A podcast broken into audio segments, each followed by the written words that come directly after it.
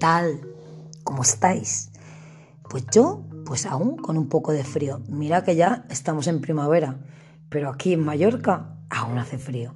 Yo no sé qué tal estás tú, si tienes frío, si estás a gusto en casita o estás trabajando. Pues no lo sé, cuéntamelo.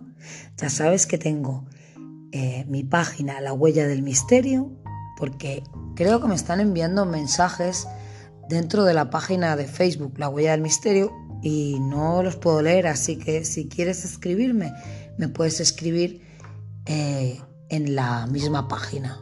O sea, no un mensaje, sino en la misma página. Luego también al email la huella del misterio 22 arroba gmail.com. Sabes que soy Marta Sánchez y que me encantará conocerte y saber de ti que también me puedes contar cosas, me puedes contar historias que te hayan pasado y no sé, lo que quieras. Bueno, hoy eh, me gustaría hablar, después de tanto tiempo, después de estudiarlo, después de leer un montón sobre el Hospital del Tórax, creo que ya es hora de que se abran las puertas de este hospital y empezar a contaros un poco de su historia. Yo creo que ya es hora de que comencemos. El Hospital del Tórax es un antiguo hospital, fue un antiguo hospital ubicado en el norte de la ciudad de Tarrasa, en Barcelona, España. Albergó a pacientes con enfermedades respiratorias desde el año 1952 hasta el año 1997 y en la actualidad, la actualidad el recinto ha sufrido una reforma y ahora es el Parque Audiovisual de Cataluña, un complejo de producción audiovisual donde se ruedan las mejores series y los mejores programas o los programas que hay actualmente en la parrilla de televisión. Se le llamaba también Sanatorio de Terrassa y era un hospital eh, que se finalizó de construir en el año 1952 y su propietario, el Ayuntamiento de Terrassa. ¿Cuántas plantas tenía? Nueve. Y el arquitecto de ese complejo hospitalario fue Mariano Morán y Fernández Cañedo. Y ahora vamos con la historia. Pues cerca de los años 50, el Ministerio de Sanidad decidió abrir cerca de Barcelona un hospital que acogiera a la gran cantidad de enfermos con enfermedades respiratorias como la tuberculosis, que era una enfermedad muy grave de la que moría mucha gente, o también fibrosis o el cáncer de pulmón, pues que habían en Cataluña. El terreno que se escogió fue a 3 kilómetros de Tarrasa y fue llamado el Llano del Buen Aire. Tenía unas condiciones ideales para el tratamiento de estos enfermos que necesitaban aire puro, sin nieblas, protegidos de los vientos del noroeste, un clima templado en verano, a 400 metros de altura, sobre todo 300 días soleados al año, un suelo seco y saneado, con muchos pinos, agua abundante y eso sí, sobre todo muy bien comunicado con Barcelona. También influyó el hecho de que Tarrasa justamente era la ciudad con menos tasa de tuberculosis de Cataluña, por lo que el ayuntamiento adquirió las 11 hectáreas de la finca y se las regaló al Patronato Nacional Antituberculoso. El 8 de junio de 1952, por fin se abren las puertas del Hospital del Tórax que estuvo presidido por don Francisco Franco, acompañado del capitán general de Cataluña, también por el gobernador civil, los ministros de gobernación, el director general de sanidad y también el jefe local. Se convirtió en un hospital común ya en los años entre 1970 y 1997, cuando fue cerrado por falta de uso.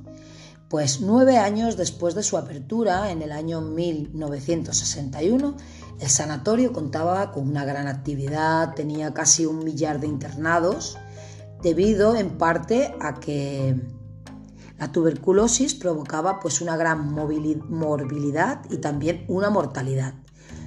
Y el tratamiento aceptado que curaba esa enfermedad, pues duraba 18 meses, un año y medio. A partir del año 1969, el hospital comenzó también a aceptar, además de enfermos de tuberculosis, a otra clase de enfermos que sufrían otras patologías respiratorias y también cardíacas. En el año 1972 ya empezaron los problemas, ya que se recibían informes muy preocupantes sobre que el funcionamiento del sanatorio no iba bien, así que realizaron una reestructuración y del mismo y también a comienzos del año 1973 la comunidad de monjas carmelitas que ayudaban mucho en el hospital y que trataban muy bien a los enfermos con mucha profesionalidad, abandonó el hospital del tórax, lo que provocó que la atención a aquellos enfermos se deteriorara y el descontrol se intensificara. Pues en una visita rápida al sanatorio, el director general de Sanidad destituyó al director, al administrador y nombró a un nuevo gerente y a un nuevo administrador. Sin embargo, el nuevo administrador, pues eso, había ganado prestigio en el Hospital Cardiovascular de Alicante, por lo que compatibilizaba los dos cargos, cosa que yo para mí lo veía mal, porque si tú ya tienes un cargo, ¿por qué te coges otro cargo y encima no estás al lado? Porque Alicante es Alicante, es otra provincia y entonces no estaba en los dos sitios a la vez, es imposible. Pues en el año 1973, el 10 de septiembre, el director de Sanidad convocó en su despacho una reunión para tratar la situación del Hospital de Enfermedades del Tórax. Allí se convocaron 15 altos cargos de la Dirección de Sanidad y dirigentes del sanatorio y del dispensatorio central de antituberculosis. Eh, el director dijo que el sanatorio ya no reunía las condiciones óptimas para la atención de aquellos enfermos y creyó que había sido un, error que cerraron un sanatorio que se llamaba Flor de Mayo. Pidió un estudio, un estudio muy rápido de aquel futuro sanatorio y de qué problemas habría si se cerraba parcialmente o totalmente. Se levantó y se fue diciendo que quedarían confinados hasta que encontraran una solución que no comportara pues eso, ninguna perturbación social o política. Y entonces se formaron dos bandos, uno en el, de los que querían cerrar el hospital del tórax y otros en los que querían mantenerlo abiertos.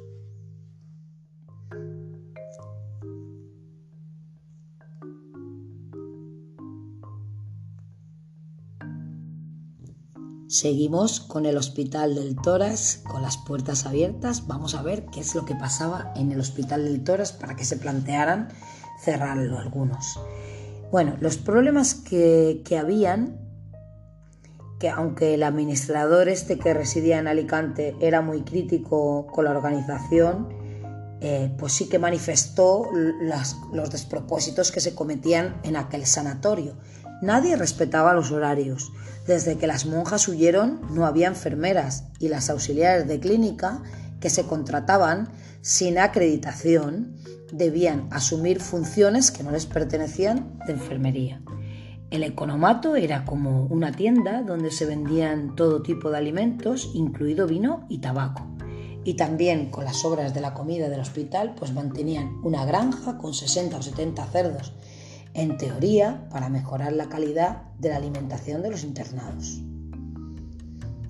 El dispensario antituberculoso Luis Sallé, que dependía del mismo organismo que el sanatorio, enviaba a más de la mitad de los que allí ingresaban.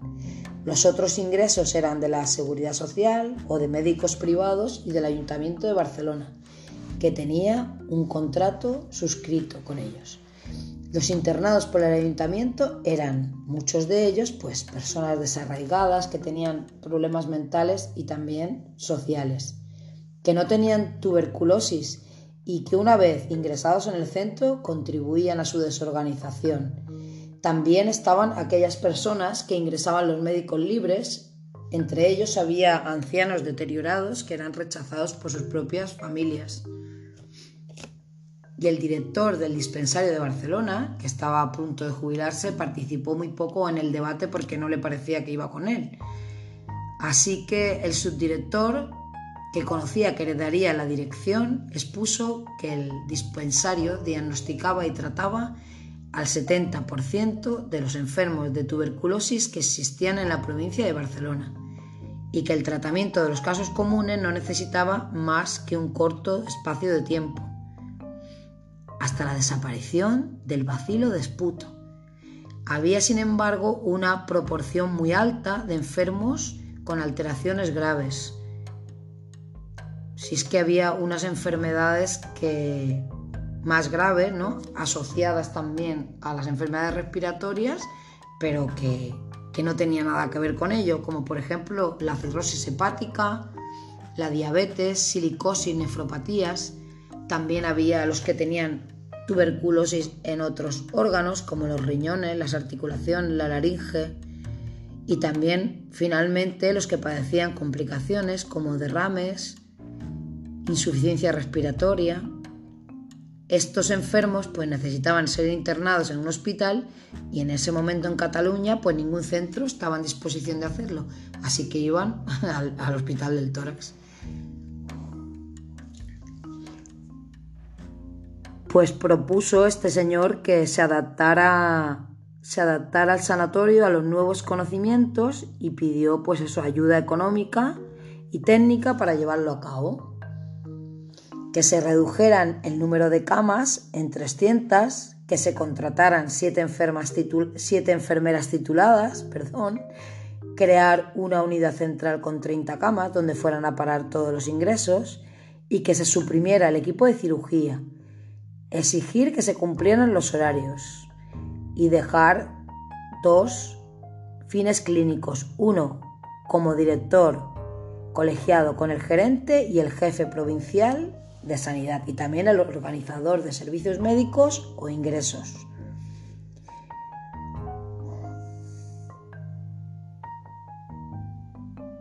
Pasados unos días, el jefe provincial de Sanidad ya citó al subdirector del dispensario en su despacho, el cual le encomendó que se encargara de la dirección del sanatorio. Entonces, el 10 de marzo de 1974, pocos meses antes de que yo naciera, se hizo la presentación oficial del nuevo director delante de todo el personal del hospital, que llegó a bordo de un modesto coche oficial. Le esperaban en la escalinata las 70 auxiliares de la clínica de, la plantilla de, de enfermeras, no de auxiliares. Muchas de ellas cumplían con un trabajo que no les correspondía y que no podían hacer legalmente. Rodearon entonces al director y le exigieron modificaciones de esta situación. Contestó que no se podía resolver en ese momento y que también los enfermos estaban desatendidos y que no se podía esperar. Ese mismo día echaron 23 personas del hospital. Y algunos de los jefes médicos y 10 adjuntos renunciaron ese mismo día al contrato médico con el hospital. Es un tema. Es un tema bastante próspero y largo, ¿eh? Al final, pues se contrataron eh, médicos especialistas titulados como Dios manda.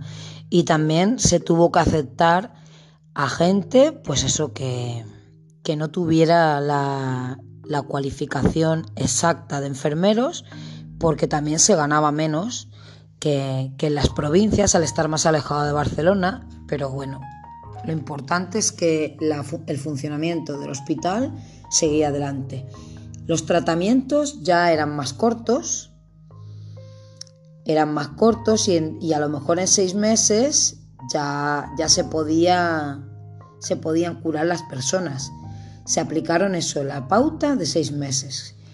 Eh, el hospital se convirtió en líder en tratamientos cortos y en un propagador de su eficacia. Hacia el año 1982, el número de ingresos anuales se mantuvo en torno a 800 y, la estancia en el sanatorio había pasado de ser de dos meses de media. El 85% de los datos de alta, de los dados de alta continuaban el tratamiento, controlados en las consultas externas del mismo hospital, y el 22,9% de los internados habían hecho tratamientos anteriores incorrectos, y por eso el tiempo que ellos permanecían en ese hospital eran seis meses. Em, ya casi toda la gente que, entraba en el hospital, más de la mitad, tenían la tuberculosis muy avanzada. Las defunciones fueron del 4,48 con una media de edad de 55, de 55 años. Prácticamente todos los que murieron eran personas abandonadas, asociales, alcohólicas, con tuberculosis agudas tóxicas o tuberculosis crónicas fibrosas o con enfermedades asociadas. Desde 1982 al 85, los ingresos por tuberculosis ya fueron bajando a unos 600 anuales. Y la proporción de curados fue similar a los años anteriores. El año 1986, el año del cierre del sanatorio para la hospitalización de enfermos, el centro acogió con tuberculosis a 424 enfermos, nueve de ellos murieron a los ser ingresados casi casi, y lo que no se muestra todavía la existencia de sujetos abandonados con la enfermedad muy avanzada, que ingresaban ya en estado terminal. Porque ellos, al, no estar eh, yendo al médico ni nada, pues eran una posibilidad muy alta de que la gente se contagiara.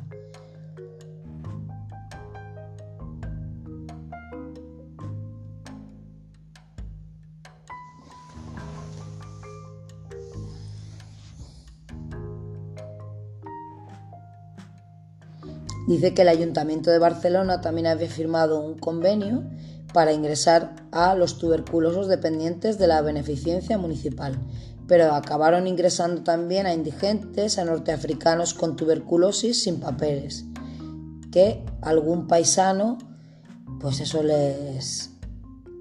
que llegaban ilegalmente a la Plaza de Cataluña y desde allí la Guardia Urbana pues ya los llevaba directamente al sanatorio.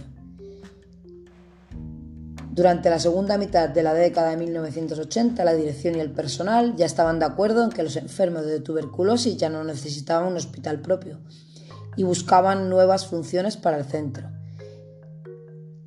En 1984, los municipios de Sabadell y Tarrasa propusieron hacer un hospital mancomunado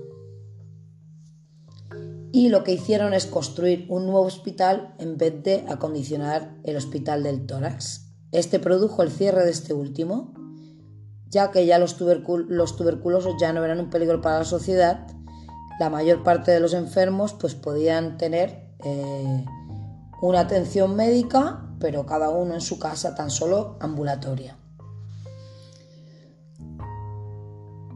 Se quedó, ya te digo, quedó cerrado en otoño de 1986, porque en el 31 de diciembre, el día de Nochevieja, se dio el alta al último interno. Cinco médicos, una enfermera, una administrativa y tres auxiliares decidieron contar, o sea, trabajar por su cuenta en las consultas externas. La unidad residió en el edificio del sanatorio 10 años más, hasta 1997. Desde entonces continúa su actividad en unos bajos de la Mutua General de Tarrasa. Una vez el hospital dejó de funcionar, quedó abandonado. Su gran extensión y lúgubre apariencia propició visitas de curiosos. A medida que las visitas fueron aumentando, surgieron leyendas sobre sucesos paranormales que se produjeron dentro del hospital, que le otorgaron fama de lugar encantado con gran actividad paranormal. Y ahora viene la leyenda negra del hospital. El Hospital del Toras fue durante muchos años el hospital con el índice de suicidios más elevado de todo el país. Se dice que los enfermos se arrojaban desde la novena planta al jardín, apodado la jungla. La estancia media de un paciente era de un año a 18 meses y la lenta y dolorosa muerte de los enfermos provocaba una psicosis general que en muchos casos acababa en suicidio. Y ya hay muchas leyendas de actividad paranormal en el hospital. Muchos investigadores estuvieron ahí con sus aparatos intentando grabar algún suceso. No obstante, en el año 2003 la Guardia Civil detuvo a un joven que había sustraído un feto conservado en formol de las instalaciones del hospital. Bueno, pues esto ha sido la historia del Hospital del Tórax. Espero que, os haya servido para saber lo que era el Hospital del Tórax, el Hospital de Tarrasa y cómo vivían los enfermos ahí este tiempo ingresados, que estaban por lo menos un año y medio. Ah, también tenían un cine donde podían pasar las horas en el cine. Los enfermos muchas veces cuando dicen esto de que se perdían la vida, o sea que se suicidaban, pues es que ellos se encontraban solos, porque claro, no había tampoco... A ver, a pesar de estar cerca de Barcelona, como era una enfermedad muy contagiosa y larga, pues me imagino que los familiares pues en un principio pues tampoco podrían visitar a los enfermos. Entonces ellos se sentían abandonados y muchos pues tomaban pues una mala determinación que era pues eso, suicidarse. Y los mismos compañeros pues muchos de, hacer lo mismo que ellos, ¿no? Porque realmente lo pasaban mal. Y esto ha sido todo por hoy en la huella del misterio. Te espero muy pronto. Nos escuchamos en eh, Cultiradio de lunes a viernes de 12 a 1 de la madrugada. Hasta pronto.